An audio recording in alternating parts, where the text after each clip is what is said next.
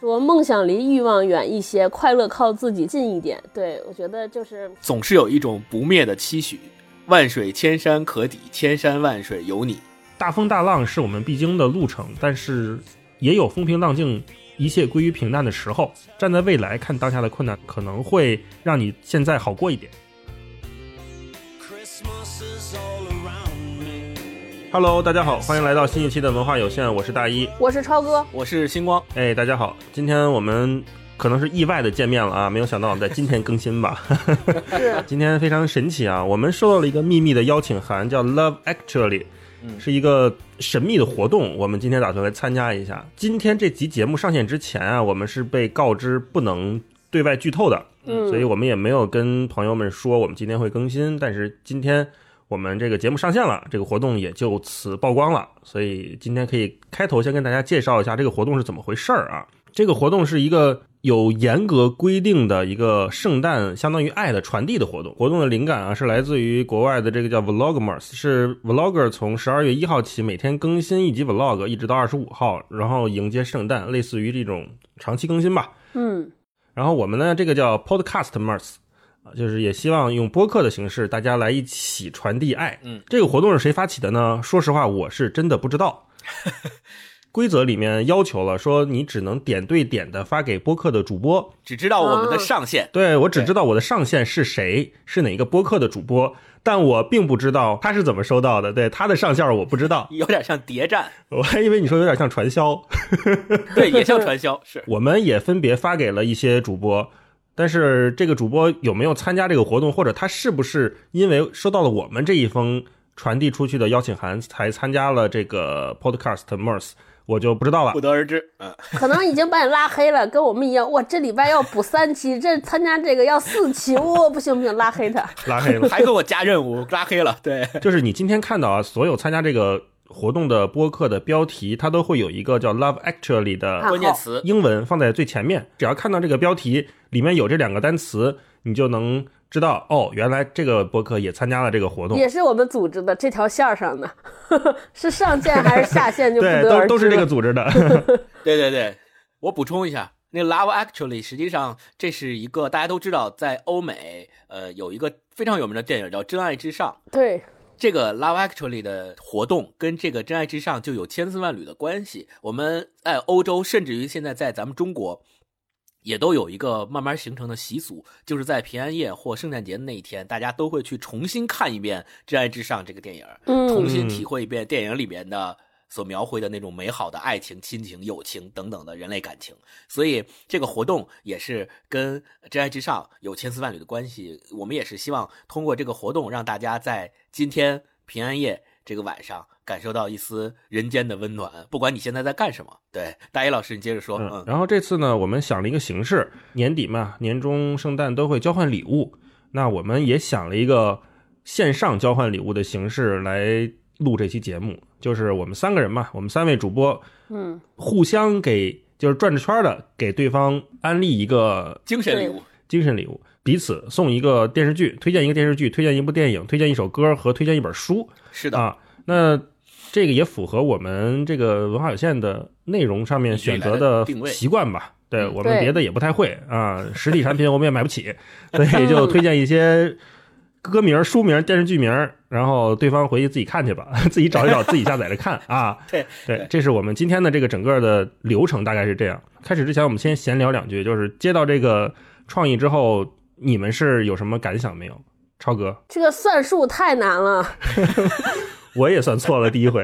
对对对，就我们三个人发现都都有特别严重的审题困难。一开始我以为就说，我只看了第一轮，我要给星光送的东西，因为我们要送四个东西，什么歌、呃电影、书，还有电视剧。电视剧。然后我以为我就给星光，就我给星光送一套，送全套。然后我就我就特别高兴，我说哇，我都选好了，说这这个准备太简单，准备睡了。结果本来打算这一期是昨天录的，临录之前头一天晚上发现，哇，不是这样的，我要给星光送两个，要给大大老师送两个，对对对，因为我给星光送的东西真的是太太特别了，所以不能安在大老师身上，我只能重选。啊。太期待了。我我在群里说，就是有一种小时候考试，就头一天都准备好了，准备上上考场，结果发现明天考的不是你准备的这科，特别绝望。是的，对，因为我们这个要求里面说了，就是你不是说安利给大家一部你特别喜欢的作品，是的是的是的而是说你要送给这个人，你要针对他，并且说出理由，所以就是相当于难度加大了一点。星光，你收到这个邀请的时候，你是什么感觉？嗯，我是觉得这一周录三期 有点困难，然后果然昨天录完两期，今天上午又录一期，感觉身体被掏空，就完全就完全不想干这个事儿了，这 就嗯就已经是有这种拒绝感了，在身体上。然后，嗯呃，我在挑礼物的时候，最后算下来是两个给大一，两个给超哥嘛。然后嗯我在挑的时候就还挺，因为这要求确实还挺高的，他要求你必须要说出理由，并且基于你对这个人的认识和了解。第一个礼物找电视剧的时候，我就想，我就说我。我今年没看什么电视剧，然后我还特意问了一句，我说是不是一定得是二零二零年出的新电视剧才能推？然后说不是，嗯嗯我说哦，我说那范围大一点还好选，对，就这些，嗯，让我觉得我、靠，这这确实有点困难。嗯，关键是大老师布置作业的时候还吓唬我们，PUA 我们说 说你选这个礼物的时候，这就是能体现出大家各自的品味啊！我还在吓唬我们，兜售焦虑，你知道吗？这一想的不行了，对对对谁没点好胜心啊？不能输啊，嗯对不对？嗯对对对，那我们这个送礼环节就正式开始啊！我因为我在想这个事情的时候，我我就我看到这个秘密邀请函的时候啊，我是在想，就他有一个建议，他说因为会有大量节目，所以大家可以趁机表白，可以说一说今年年终总结，然后也可以把节目做短一点。但至于做成什么样你们自己定啊，就是他们也不要求，这个神秘组织也不要求，所以我就想，那我们就轮流推荐吧。哎，你是怎么想到这个主意？搜长寡肚也想不出来的好主意的。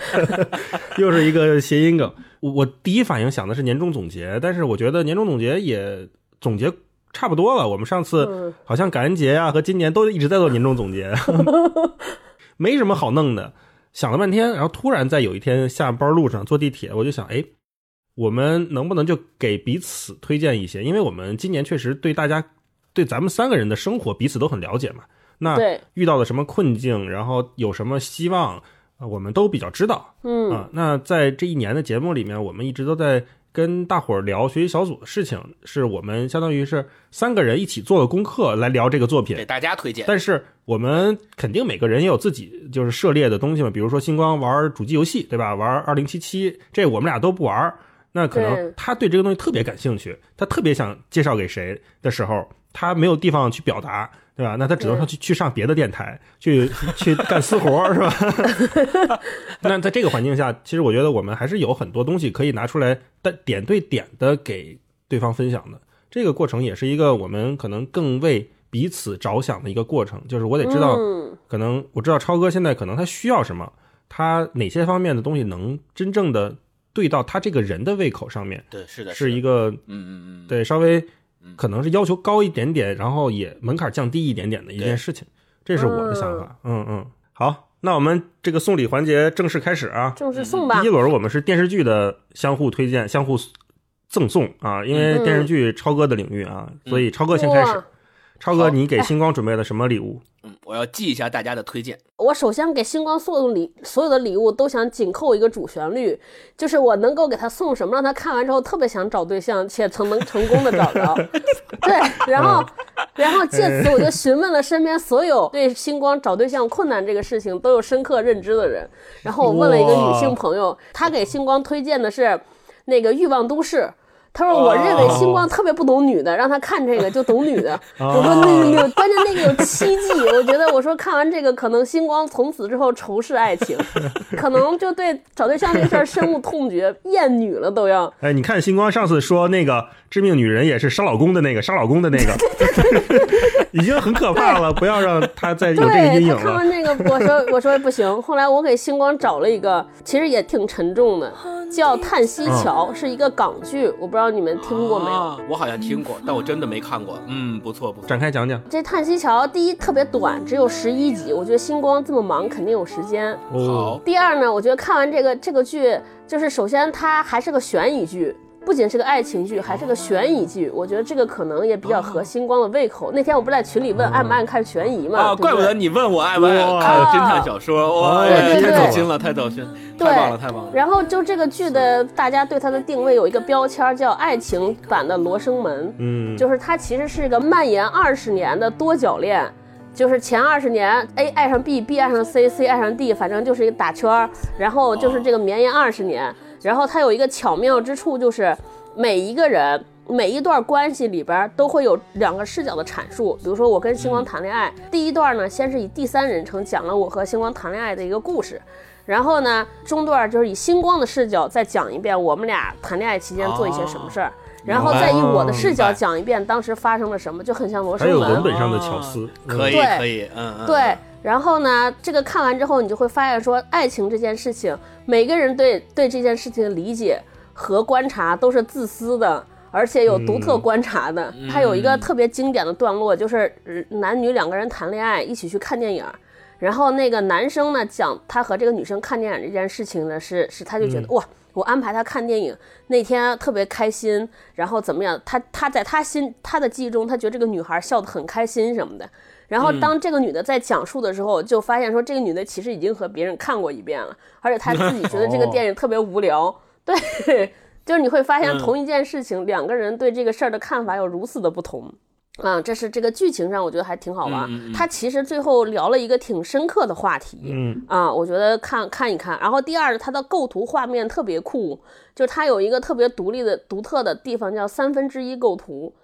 就这个大一可能比较感兴趣，就是他所有的人都是在画面的三分之一处，就他特别有电影感，对，可以去看一下。啊，对，我希望看完，这个之后，星光可以这个在爱情上减一下负，就是你会发现，无论你做多好，你企图表现多完美，可能你的信息就是发出那个信息，在对方的接收是有这个信号衰减，而且衰减的很严重。所以，与其这样，不如就算了吧，管他怎么着呢，就是做自己就对了，做自己，让自己舒服，就这样就好了。啊嗯有道理，有道理，有道理就是那个里边有好多这种看起来是在为对方着想的事情，其实对方根本 get 不到，而且还阴差阳错产生一些特别大的误会和误解啊所以就没必要，就是怎么舒服怎么来就完了。嗯，明白。最近确实，自打做了文化有限之后，很多很多人都开始给我推荐如何去爱的这种艺术作品。不行，能不能直接给推荐适合的女生？我昨天还说了，我就在节目最后，我本来打算放在节目最后，现在我要开始就说，对吧？我们现在喜马拉雅也有一万订阅用户了，高低我们也是一个在平各种平台上有几万订阅用户的人，然后要给一个主播找对象，一年都找不着，对吧？这多悲伤！是我们的问题，是我们的问题。嗯，不行，大家一定要帮我们完成这个 KPI，要不然我们都没有动力了。谁还身边没几个适婚的女女性朋友，对吧？如果你们觉得有什么好的，可以发微博私信给我们微博，我们的所有所有的这个平台的留言都是星光老师在看，所以你发给了嗯我们，就相当于直接发给了星光老师本人。对他不一定能告诉我们，他可能自己就悄悄的收下了。所以星光老师脱单就看大家的了，好不好？加油！好加油的，加油 感谢超哥送的这个电视剧的礼物啊，我一定会找来看的，特别好，特别好，特别好。推荐的太好了，然后第二个是我给大一推荐一个，嗯这个也是费了一番功夫啊。真的吗？哇，我期待一下。我给大一推荐一个英剧，你先说说你这个心路历程，礼物最后再揭晓。心路历程就是，我就想一定要推一个符合大一老师气质的。什么样的剧嗯符合他的 气质呢？我就觉得英剧这个品类特别符合他的气质。哦就是大家可以品一下啊，想一下为什么英剧比较符合大一老师气质，就是为什么呢？给人的感觉，它不像美剧做的那么随便啊，然后本身是制作精良，呃，每一个每一季的集数呢又不多，可能就六集八集左右，但是呢讲故事讲的特别好，同时让你一看就知道说，哎，这是精心打磨的，所以我觉得这从这点上特别适合大一老师，嗯哦，特别符合我对他的印象和期待。哎呀，谢谢你，谢谢啊你。所以我就给他推荐了英剧。哎，我又想呢，啊，还有一个历史的小渊源是嗯最早的时候我看英剧是大一老师推荐我的，哦那部那部英剧叫《Hostel》，你记得吗？哦，Hustle，所以这部英剧是他推荐我的，我是从他的推荐里第一次接触了英剧这个品类。然后我开始嗯才看大家耳熟能详的什么福尔摩斯啊这些，我才进入这个门儿所以相当于这次是一个 callback 啊、我再给他回推荐哦，谢谢。然后我就选了一部在疫情期间我在家把它全部看完的英剧，就是那个《九号密室》，哦，对呃，Inside Number 九，Inside Number Nine，对。然后这个英剧呢，简单的说为什么好，它也是我刚才说的，一季只有六集。然后它最经典的部分在于，在于短，对对对，在于 它的编剧和演员啊，它的编剧就是两个人，一个是一个叫史蒂夫·佩姆伯顿，一个叫里斯·谢尔·史密斯，这两个人是特别有名而且特别有才的编剧跟演员，他们两个的编剧嗯功力特别棒，同时演演技也特别好，就是他他们两个演女的，你都看不出来是男扮女装，就这么好。哦，对，然后他这个剧为什么我还要推荐给大家老师？主要基于两点嗯，在编剧上。第一点就是，嗯，他们两个写的剧本啊，特别恐怖。大家老师喜欢看恐怖片吗？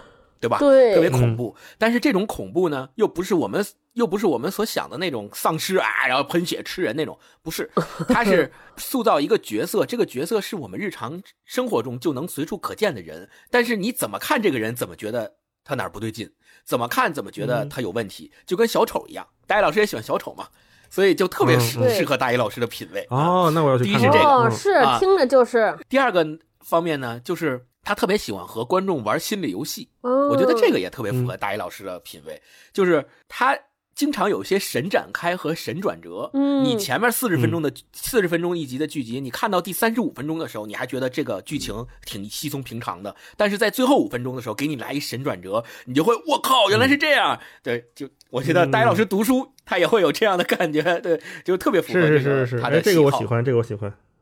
对，就是频繁的反转这种啊。嗯嗯，又有内涵，又好看，又短，然后又能够在短时间内得到这种享受，我就特别推荐给大家老师这个《九号密室》。哦，这个好，这个好，嗯这个我收下了。好好好，感觉这个电视剧写了大老师的名字。嗯，那我们看看大一老师给超哥的推荐。哇，我给超哥准备这个礼物太难了。我想，超哥这个就在家里看电视剧能把灯泡都看坏的人，哪个电视剧他没看过呀？嗯，然后我还去专门翻了超哥的豆瓣儿，我想啊我从上面找找，就是在我们那个共同喜好里面有没有哪个是我喜欢，但是你还没有标记的？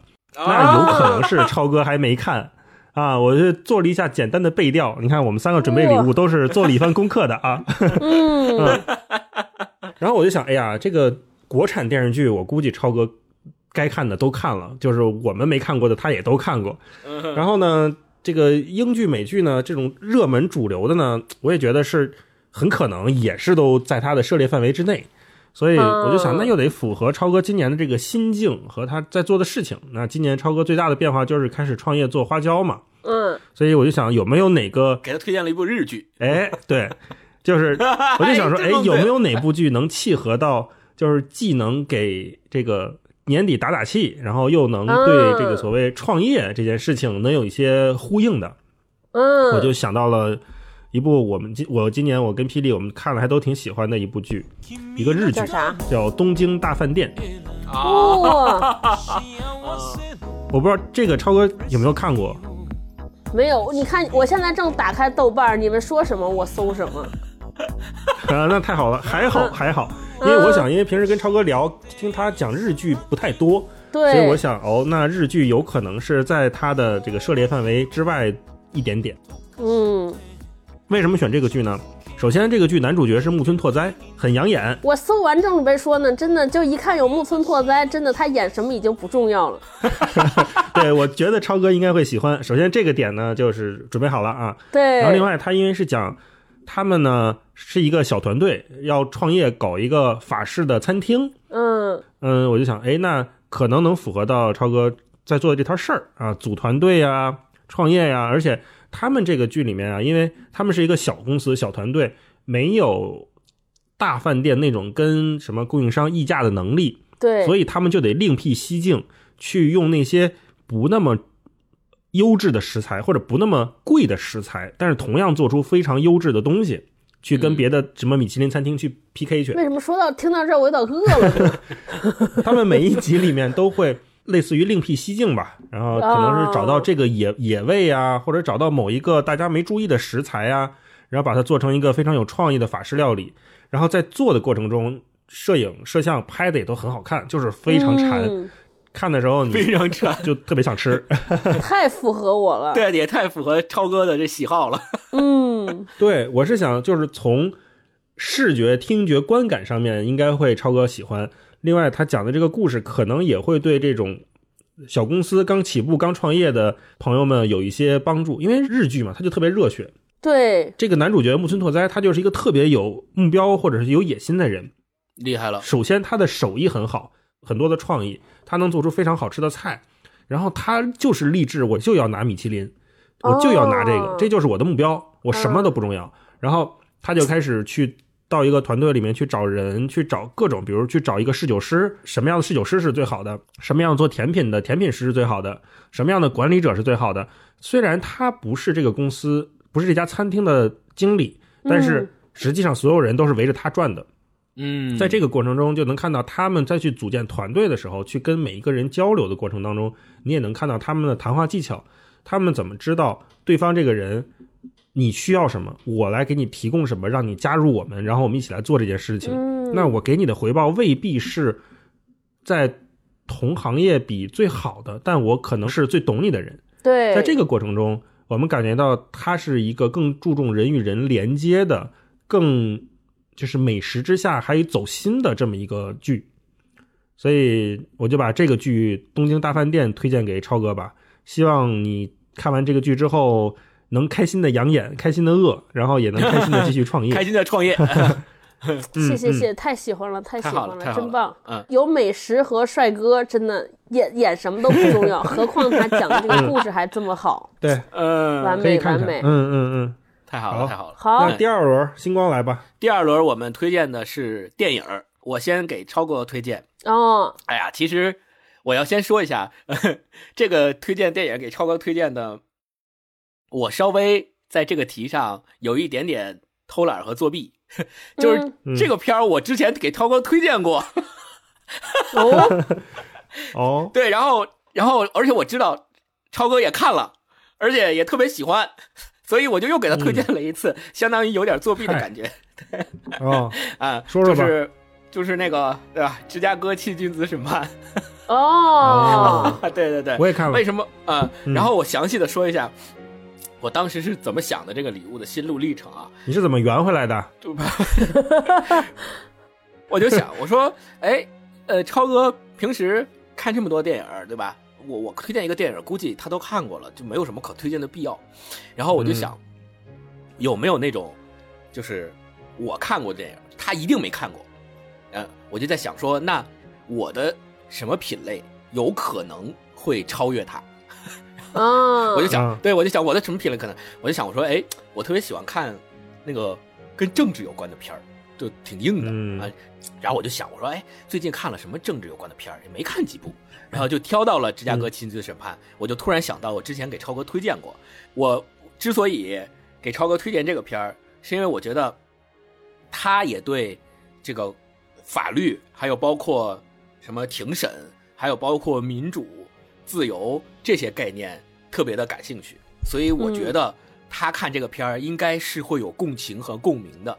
然后嗯我之前就推荐给他了，推荐给他之后，我其实当时还有点惴惴不安，因为我不是那么肯定他一定会喜欢。然后后来等到他看完以后，我们在群里交流了一下，我说怎么样？你觉得这个片儿？超哥就说特别好，特别棒。哎，我当时一颗大石头落了地，我觉得哎，看来我的推荐还是对的，我的判断没有错。嗯，就是我简单介绍一下这个片儿。实际上之前我们在前面的几期节目里面也简单聊过。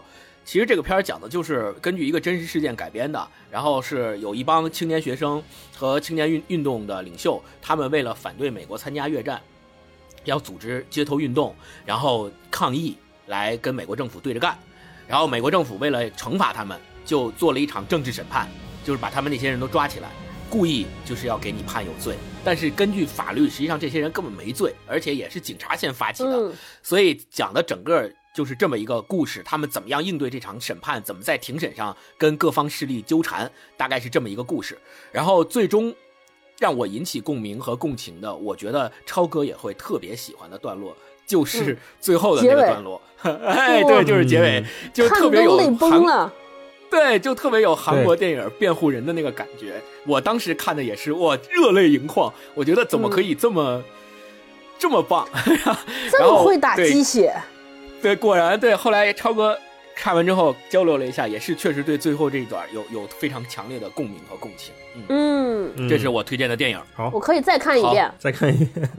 好，超哥给大一推荐。我给大老师推荐那个电影，也是和大老师给我推荐的心路历程是一样的，就是我都觉得他看的电影应该比我看的多，啊，就感觉特别难找。我是昨天找着的，因为一开始不是审题审错了嘛，对，我就昨天找，因为我感觉大一老师是可能最近在职场上有一些困惑和苦恼，嗯，所以我就搜的关键词都是电影、职场、电影、工作，然后就是都是这些关键词。对，后来发现不行，我觉得给大老师推荐的电影得有两个标签儿，就是最重要的标签儿得温暖和慰藉。啊对，就得得是暖的，不能那种鸡血斗志昂扬的那种，就感觉不对。嗯不适合我。对，对对，不适合你。然后第二个，我感觉就是大家平时都这么烦了，就不要看这些讲道理的事情，还是要娱乐轻松一点儿。嗯，嗯所以必须得是个喜嗯剧。太期待了。然后第三个呢，我觉得他还得适合大老师和霹雳两个人能一起看。啊哦，哎，这个标准太棒了，哎，这个太棒了，太棒了。这个太到位了对，所以我就搜搜了一个电影，我不知道他可能，我不知道你看没看过，这个名字叫《实习生》。哦，我看过，我看过。看过呀，哦，这个好合适啊，这个挺好的，挺好的。嗯，对，罗伯特·德尼罗和安妮·海瑟薇演的那个电影，它是个喜剧，然后那个故事设立特别特别搞笑，就是罗伯特·德尼罗七十岁的高龄去了一个互联网公司给 CEO 当实习生，对，对，因为他就是觉得退休特别无聊，而且他在退休之前做了一个是是一个印电话本的公司，嗯，做了四十年，然后现在电话本这个事情在互联网时代已经根本消失匿迹了，对。然后那个他在那个工厂做了四十年，退休已经，然后妻子去世，是个官夫，他觉得人生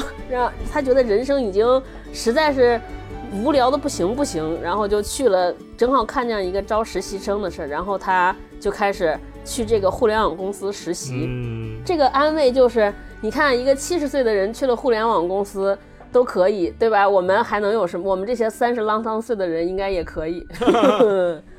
嗯，可以对挺，好，挺好。这个这这个好，这个好。这个我看当时看完了之后，我也是觉得有安慰到一些。其中有一个细节我特别觉得有意思，就他这个实习生计划是 CEO 某一天拍脑门子想起来的，但后来 CEO 就完全给忘了。对对，吧？所以当手下把这个事儿执行下来之后，把这些七八十岁的 这个老头儿叫到公司之后，CEO 都懵了，说怎么有这么个事儿？我不记得有这么个事儿啊！对，就特别像这种互联网公司，就是老板想一出是一出，然后干一干就没影儿了。对。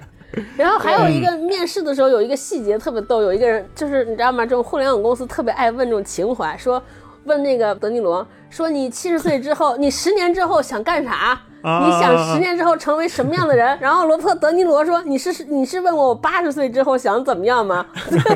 然后那个实习生，对，然后就是那个问的时候也不过脑子，就对全都是模板。嗯，对对对，我觉得就是德尼罗这种特别不互联网、特别老派，然后特别的这种 gentleman 的这个事情，其实是特别大的改变了整个互联网公司的节奏。所以我觉得大老师可能有的时候，我猜啊，我不知道是不是真的，就是就是可能有时候会想说。可能他的一些喜好或者他的一些习惯，是不是和现在这些所谓的这种创业公司和互联网公司格格不入，就是有点不那么 match，对吧？就是觉得互联网公司有点儿怎么说？我觉得就是有点糙。其实我自己也觉得是，嗯啊，所以可能有的时候说，哎，我要不要改变？其实你不用改变，不是你的问题，你应该是能够帮助他们的人。好，谢谢谢谢这个礼物，我收下了，我再看一遍。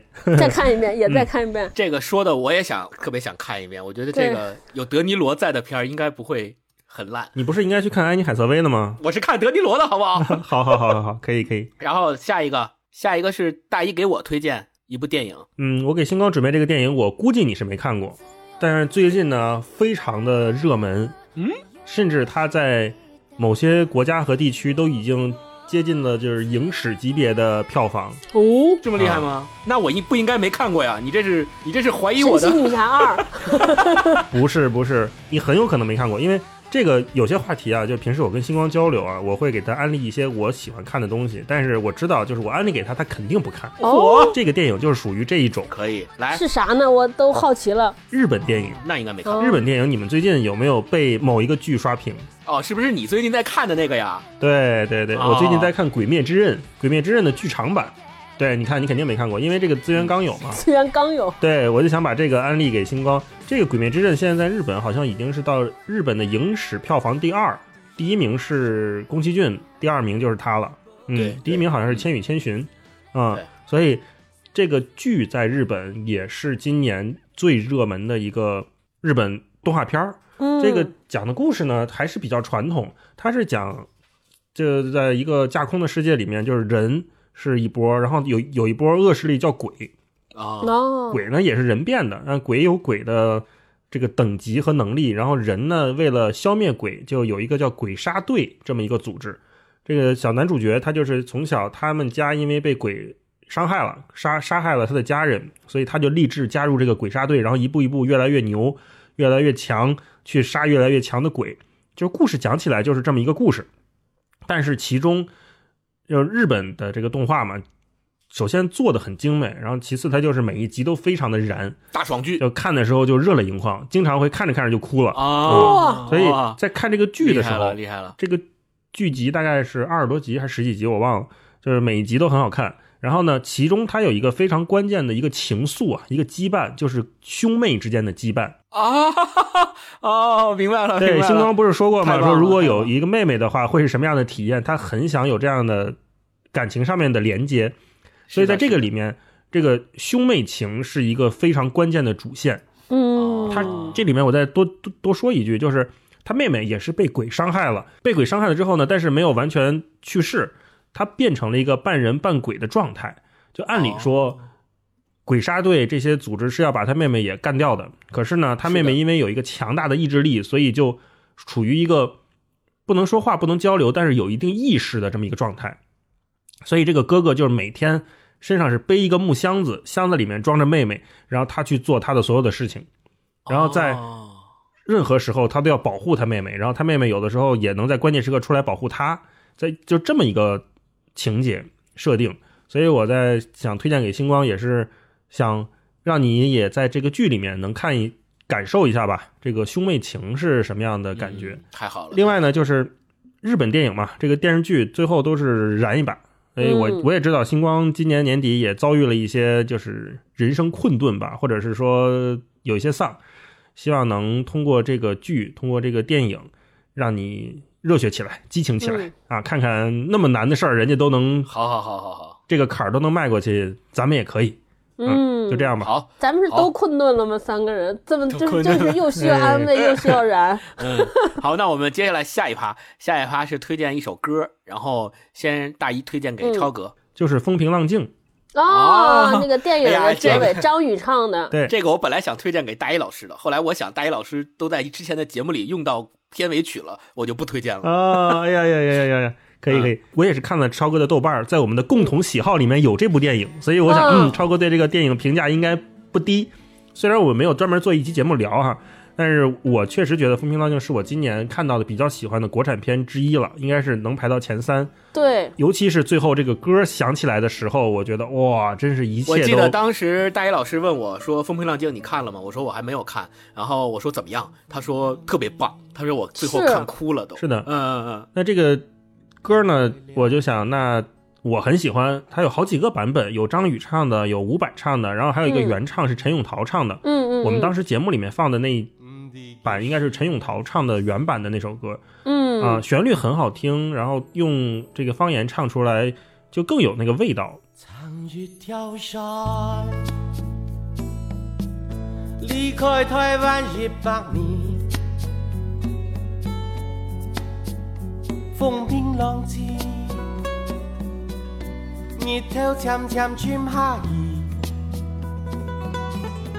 我是想说，在这个事业上，在家庭上，然后在接下来的人生路上，我们肯定都会遇到很多挫折和觉得难过的地方。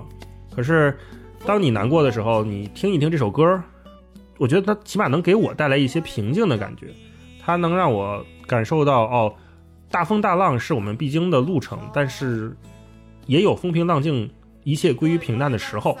在这个情况下，站在未来看当下的困难的时候，可能会让你现在好过一点。啊，嗯，所以如果说超哥接下来遇到了一些觉得很难的事情，或者是像上次说的创业里面说的，在星巴克里痛哭流涕的那种，时刻，可以想想这首歌，或者听一听这首歌，安慰安慰自己，给心灵带来一些抚慰吧。我是这么想的。一切都会风平浪静的。对，对，而且我今年确实也听歌听的非常少，专都听播客了，所以我觉得能遇到一两首我今年特别喜欢的歌也挺难得的，我就把这首歌拿出来再次推荐吧。嗯，好，好，这是我的推荐。嗯特别喜欢哦。说到风平浪静，我必须在自己的节目里边声声援一下这个电影。当我当时我看到这个电影的那个评分居然和《金刚川》一样高的时候，给我气坏了，一怒之下 甚至想卸载豆瓣儿，你知道吗？啊，怎么只有六分多啊？这么好看的电影，就各方面都很好看。没有看这个电影的也可以去看一看啊。我们今天现在网上已经有正版了，大家可以看一看《风平浪静》。嗯，对，看完能不能给他打点高分儿？好，嗯那下一个我们来看超哥推荐给我的歌。哇，我给我给星光推荐这个歌可厉害了。有这个理这个理由也是，就是延延续我上前之前那个逻辑，就是必须看完想搞对象的，就必须听完想谈恋爱的。对，首先把找歌的范围锁定在一个艺人身上，一个歌手身上。这个歌手是陈小春，哦，就是陈小春是我人生中喜欢过的第一个男的，不应该是爱上的第一个男的。哦，关键是我觉得陈小春的这个爱情故事对星光老师有非常好的这个怎么说，能能给你一些沾染一些福气和喜气。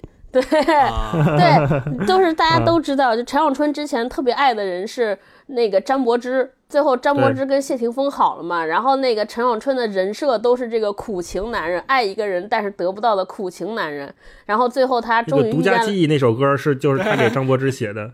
哦，后来他认识了应采儿对，应采儿小他十七岁，含金钥匙出身，对吧？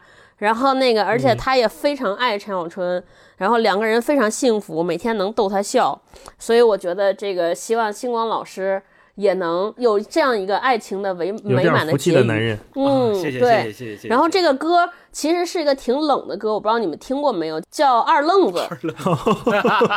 这是在在陈小春特别著名那个专辑叫《抱一抱》那张专辑里边儿，那张专辑里边儿有哦三首歌是周杰伦给陈小春写的，这首歌就是其中的一首。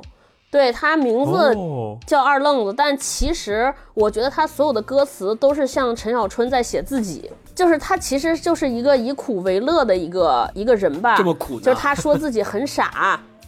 你看有几句歌词真的就是说前几句什么，你头上短毛，神经少一条，头长短毛，神经少一条，食量不小，志气比天高。什么人他都能打交道，傻傻咧嘴笑。一看到这些，我画面里都有星光老师的影子。哇，太棒了太棒了！这个歌词的副歌里边说：“梦想离欲望远一些，快乐靠自己近一点。”对我觉得就是，啊，总之就是祝福星星光老师好，对吧？太棒了太棒了！刚刚已经把这首歌加入了收藏，录完这期节目我就要单曲循环。对对对，真的很好听，R&B 曲风。当时当时一听特别惊艳。好的，那这一趴最后的歌是我推荐给大一老师。我推荐给大一老师的一首什么歌呢？跟他推荐给超哥的差不多，也是一个电影的主题歌。呃，张艺谋最近不是拍了一个电影叫《一秒钟》嘛？然嗯，后这电影的主题歌同名主题歌也叫《一秒钟》，是这个电影的哦，女主角刘浩存唱的。嗯、我这个电影是刚刚上映的时候就去看了，我不知道大一老师现在看没看？为什么推荐这首歌呢？是因为首先呢，它作为一首歌来讲，我自己特别喜欢，嗯，这首歌的风格和曲调就是好听，说白了就是好听。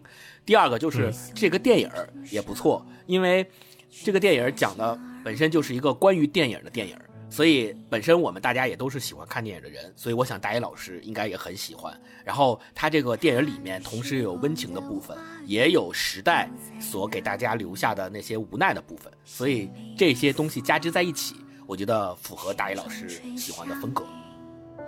总是有一种不灭的期许，千山万水可抵，万水千山有你。总是有一种不灭的期许，万水千山可抵，千山万水有你。表白了，万水千山有我你。期望大一老师身边能够一直有我们有霹雳这样的这个好朋友，嗯大家都能够一直在一起。对对对，万水千山有你。嗯对对，这个是我推荐这首歌的呃给大一老师。嗯嗯，希望、嗯哇，这是今年你你说过最让我动心的话。嗯，嗯，哎所以你找不着对象，是不是因为你爱爱大老师？我靠，这个呃 这这点可以剪了，不要这样，不要这样。我必须保留。这个节目我剪。然后，然后咱们看第四轮啊，第四轮是推荐书啊，好像又到了我们文化有限一个特别擅长的部分啊。我们先嗯看超哥给大一推荐的书，哎呀，这个我跟你说可太难了。我跟你说，那个电影 使使劲儿还行，书简直是太难了。我觉得就是不能叫推荐了，其实就是想邀请大一老师和我一起看一本书。哇，这个你这个情商真是太会说话了，不用不用不用这么客气，真的是是那个，它是一个一个也是一个侦探小说、悬疑小说，是我最近是被别人安利的，就是《漫长的告别》我不知道你看过没有。我是被那个书上面的那个介绍吸引，说是村上春树从十七岁到五十七岁，反正看了一直在看，而且看了十二遍，哦就里边有好多哦细节。对他一直看了十二遍，我就是被这个吸引，我就去看。看完之后，我发现特别多没懂，然后我就觉得要邀请哦大老师跟我一起看，要讨论一下，因为以我的能力，啊实在可能也是看不懂了，我也没有办法看十二遍。太谦虚了，太谦虚了。嗯，然后我觉得这个侦破小悬疑小说有一个特别好的，可能大老师会喜欢，就是它和我们平时看的那些侦探小说，呃，不太一样，尤其是我们常看的东野圭吾这些不太一样，就是它的案件的离奇性是在，只是它的节奏没有那么快。然后呢，它有很多，嗯，就是基于生活啊，基于这种人性的这种这种描写，我觉得大老师可能会喜欢，就是它是徐徐展开的，不是什么都没有，只讲案件。它还有其他的一些描写，我觉得可能大老师会喜欢。对，核心的问题是因为我没看懂，就是赶紧让他看完之后，我们俩一起探讨一下，把我未解的谜题给我解一下。那我们接下来就可以把这个定为一期选题了，我们一起看一看。啊，对又加码了，又有作业，对，疯了，疯了，这不。本来选题不够吗？好，接下来大一推荐我啊，哎呀，我给星光准备这个礼物，我也是想了很久，因为说实话，我这个看书的习惯受星光的影响蛮大的。就如果不是嗯他的话，我也不会这么热爱看书，包括像读林达呀这些对我人生有启迪的作品，都是他给我安利的，像《三体》这些都是。这个选书的时候，我也在想是哪一本书我没给他推荐过。我得从那个反着来想，因为平时我们俩聊的比较多嘛，就看了一本什么书啊，或者是买了一本什么书啊，基本都会有交流。我就在想，哎呀，那似乎都聊过，我就在我书架上面来回的看，哎，突然看到了一本讲书的书，我想大概率星光是没看过的，因为这个呢。它可能有点不太好找，呃，这个书它在大陆没有出简体哇，版我，看到了这个厚度，冷门了，你这个它是有一个港台版的，呃，叫《小说药方》。哦，这个书特别有趣啊，它是一个两个人写的，叫《人生疑难杂症文学指南》。它这里面按照每一个就是人生疑难杂症的关键词，给你列出来了你应该去读的小说。哦，当然，这个呢，完全不是我们现在所说知识付费那种搞焦虑啊，这是那种就是速效的小说对介绍，而是说它是以一种戏谑的开玩笑的方式去给你讲这个目录是怎么回事儿。你看它这个目录就特别有意思，它是按照那个偏旁部首来分的。一心寻仇，你应该看什么小说？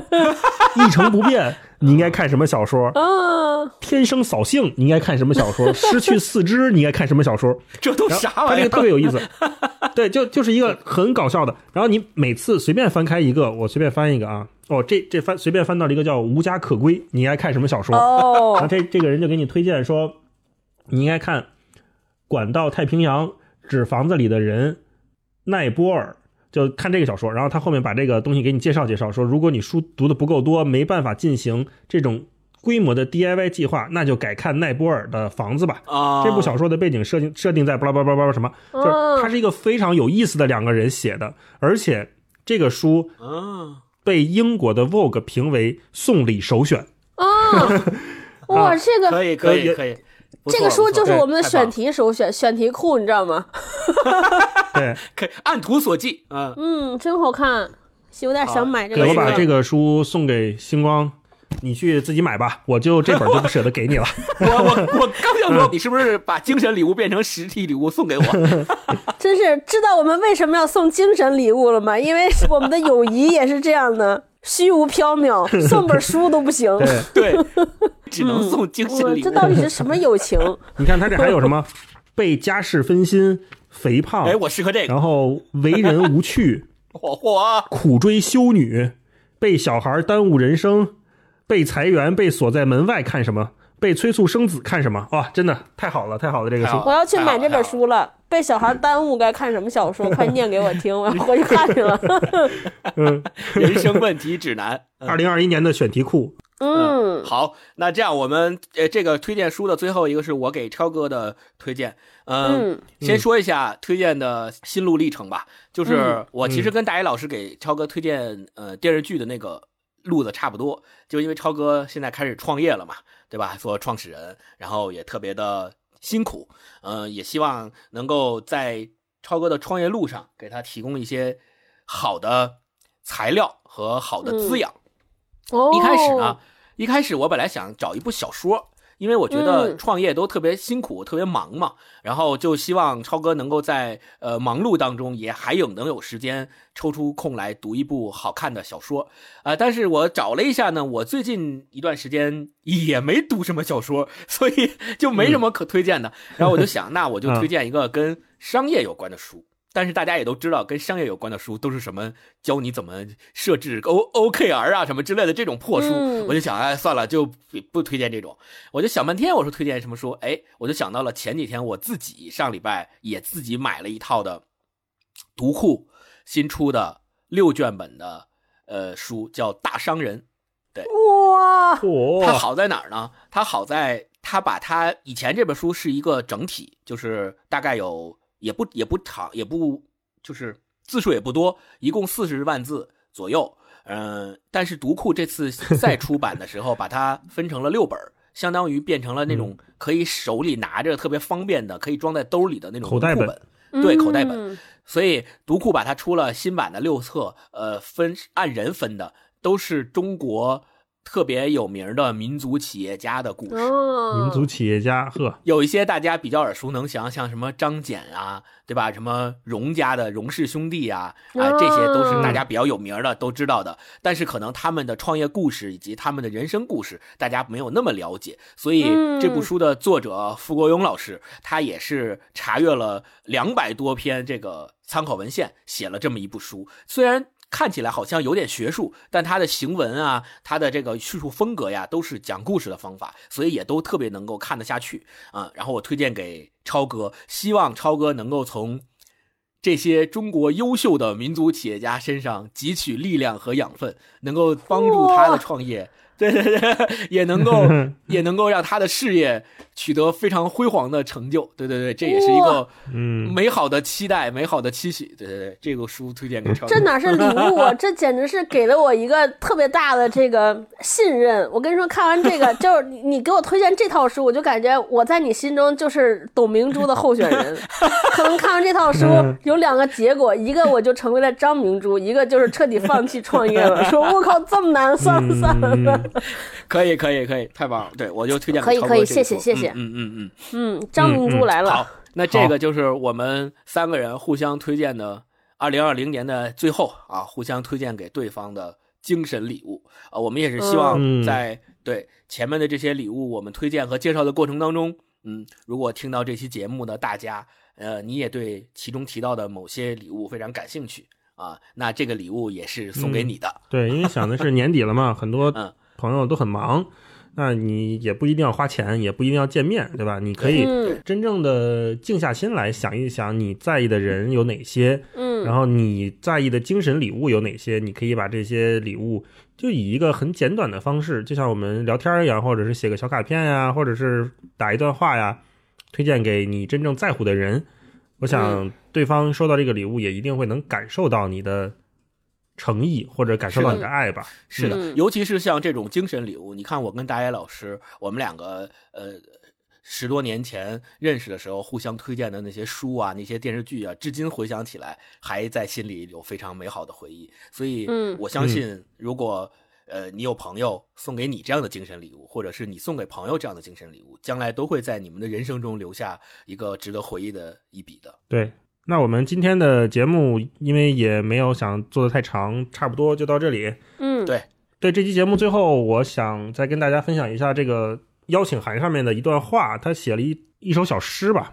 嗯我觉得我们他正好三段，那我们就一个人念一段，把它跟大家再分享一下，然后结束我们这期节目，好不好？好，那星光开始吧。让我们在圣诞夜多灾多难的二零二零末尾，在播客中大声地说出自己喜爱之情，以此告别中文播客小宇宙大爆炸的2020，以此作为支持我们至今的听众和主播的圣诞礼物，以此互相提醒不完美的世界中的仍然存在的美好点滴，以此迎接仍属未知却值得期待的2021。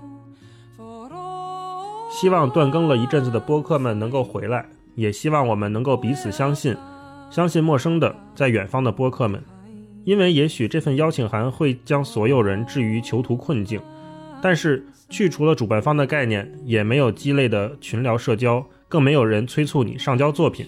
我们想把关注留给播客本身，我们想借用你的力量，让这份想法传播到我们本无法触及的地方。我们想让这件事情发生的更加真诚。这可能像是个社会实验，但绝非心怀叵测。翻转电台总是在结尾时，我们依旧云里雾里时说要敢于去相信。我们何尝不怀疑这份邀请函最后的结果呢？我猜测你也是。但是也许现在是一个非常明确的时间点，让我们一起敢于去相信吧。哎呀，真好！我们就以这首小诗结束我们这期的节目。呃，嗯感谢大家的收听，我们下期再见，拜拜拜拜拜，圣诞快诞快乐乐！